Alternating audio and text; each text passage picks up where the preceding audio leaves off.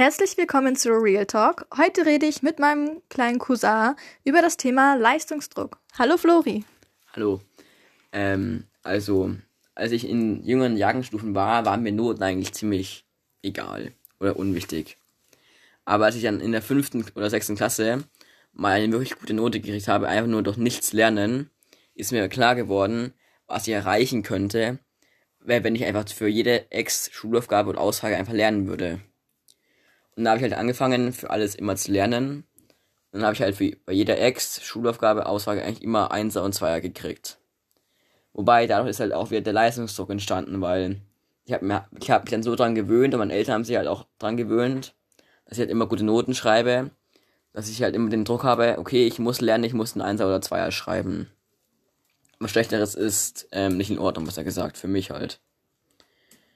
Und ja, so ist halt dazu gekommen, dass ich halt immer ziemlich viel Stress hatte und wenn ich halt mal irgendwas nicht wusste für eine Ex oder eine Prüfung, dass ich halt immer ziemlich in Panik verfallen bin, weil wenn ich dann nicht wusste, wie es geht und dann Angst hatte, dass ich eine schlechte Note kriege, ist es halt immer ziemlich blöd für mich gewesen, weil ich dann wenig Ahnung hatte, wie ich das noch hinkriegen soll. Da kann ich dich wirklich verstehen. Am Anfang wird dir einfach gesagt so, hey, ähm, du musst jetzt für Echsen lernen, es kommen immer mal wieder Echsen daher, die sind unangekündigt und du musst es einfach lernen. Und dann steht man da und denkt sich so, ja geil, wie kriege ich das jetzt in meinen Kopf rein? Und ich weiß nicht, wie es dir ging, dir ging es wahrscheinlich ein bisschen ähnlich.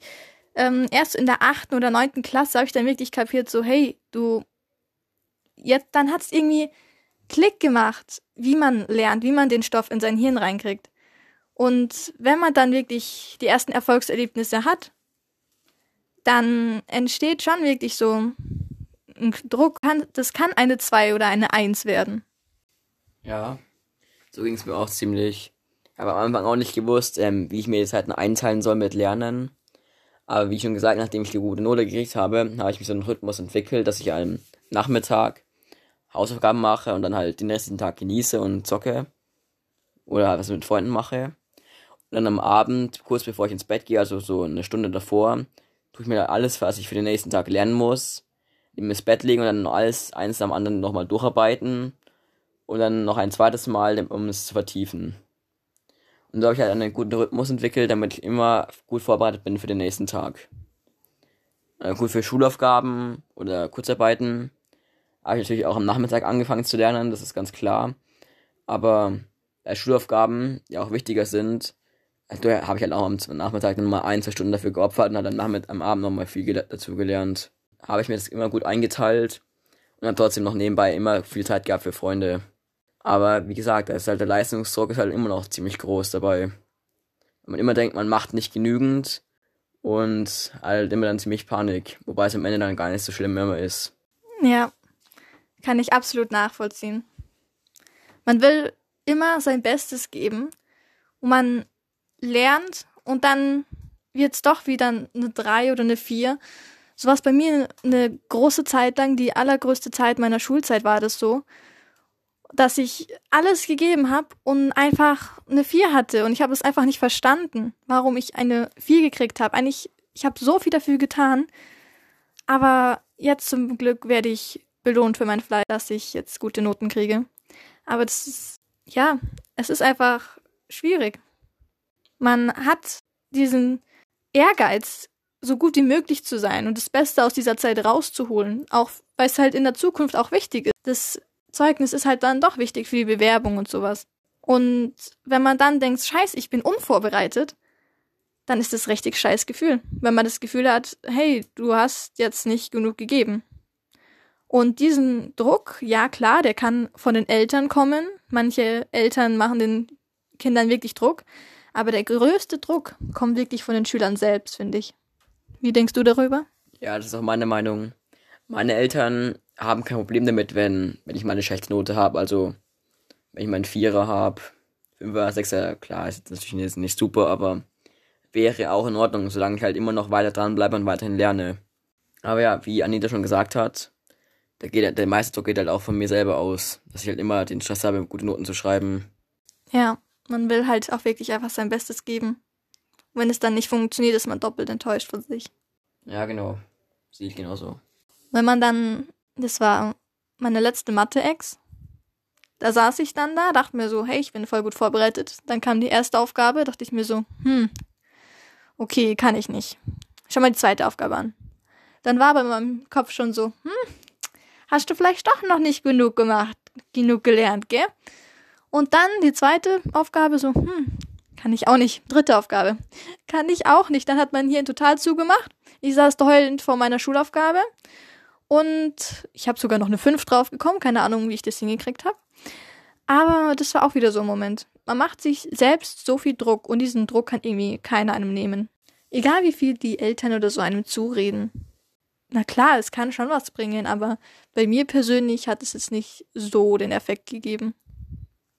Ja, also wie du schon sagtest, es geht mir auch manchmal so, dass ich wirklich extrem viel lerne, aber dann kommt so ein, die ersten zwei Aufgaben, denke mir so, scheiße, die kann ich ja überhaupt nicht überhaupt nicht. Und dann kann ich halt vielleicht nur eine Aufgabe.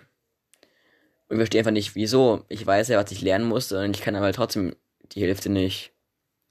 Also es war jetzt nicht häufig so, aber wenn es so ist, dann geht es mir genauso.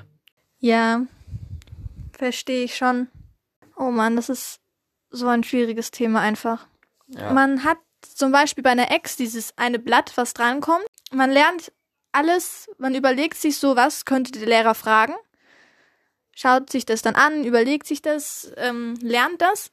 Und dann ist diese zwei, drei Jahreszahlen zum Beispiel, die man jetzt nicht so gut im Kopf hat.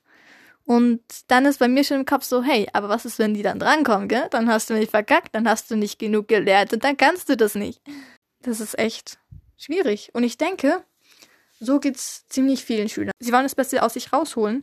Wenn es dann nicht klappt, sind sie einfach so enttäuscht. Wobei man wirklich sagen muss, und sich immer wieder dran erinnern muss, Schule ist nicht alles. Klar, man mag gute Noten haben, man mag sich das Beste aus sich rausholen, aber manchmal geht's einfach nicht. Manchmal funktioniert's nicht. Und ich denke, das ist auch wichtig, dass man sich das immer wieder in den Hinterkopf holt. Ja. Also im Thema Schule ist nicht das Wichtigste, kann ich nur beipflichten. Für mich im Unterbewusstsein ist Schule wirklich eigentlich an sich schon das Wichtigste. Aber es ist nicht das Wichtigste.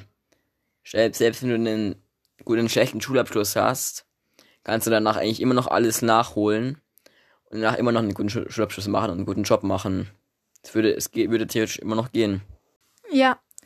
Und man darf meiner Meinung nach auch nicht den Fehler machen, dass man wirklich die ganze Zeit lernt und immer nur lernt, sondern man soll halt, halt einfach den Ausgleich zwischen dem, was einem gut tut, machen und, und Schule finden. Die Mischung macht's einfach. Zu viel ist nicht gut und zu wenig ist auch nicht gut. Ja, genau. Da kann ich, wie schon vorhin schon gesagt, auch nur beipflichten dabei. Ja, also ich würde auch jedem raten, halt genügend für die Schule zu machen, aber auch wieder nicht so viel, dass man einen wirklichen Lerndruck hat. Weil das kann schon wirklich ziemlich schlimm sein. Wenn es wirklich so ist, dass die Eltern einem Druck machen, dann geht zu den Eltern hin und sagt so, hey, du machst mir gerade mega Druck damit fühle ich mich nicht gut. Merkst du es überhaupt? Weil oft ist es so, dass die Eltern das gar nicht merken, dass sie dir Druck machen. Und deswegen ist es ganz wichtig, sie darauf aufmerksam zu machen.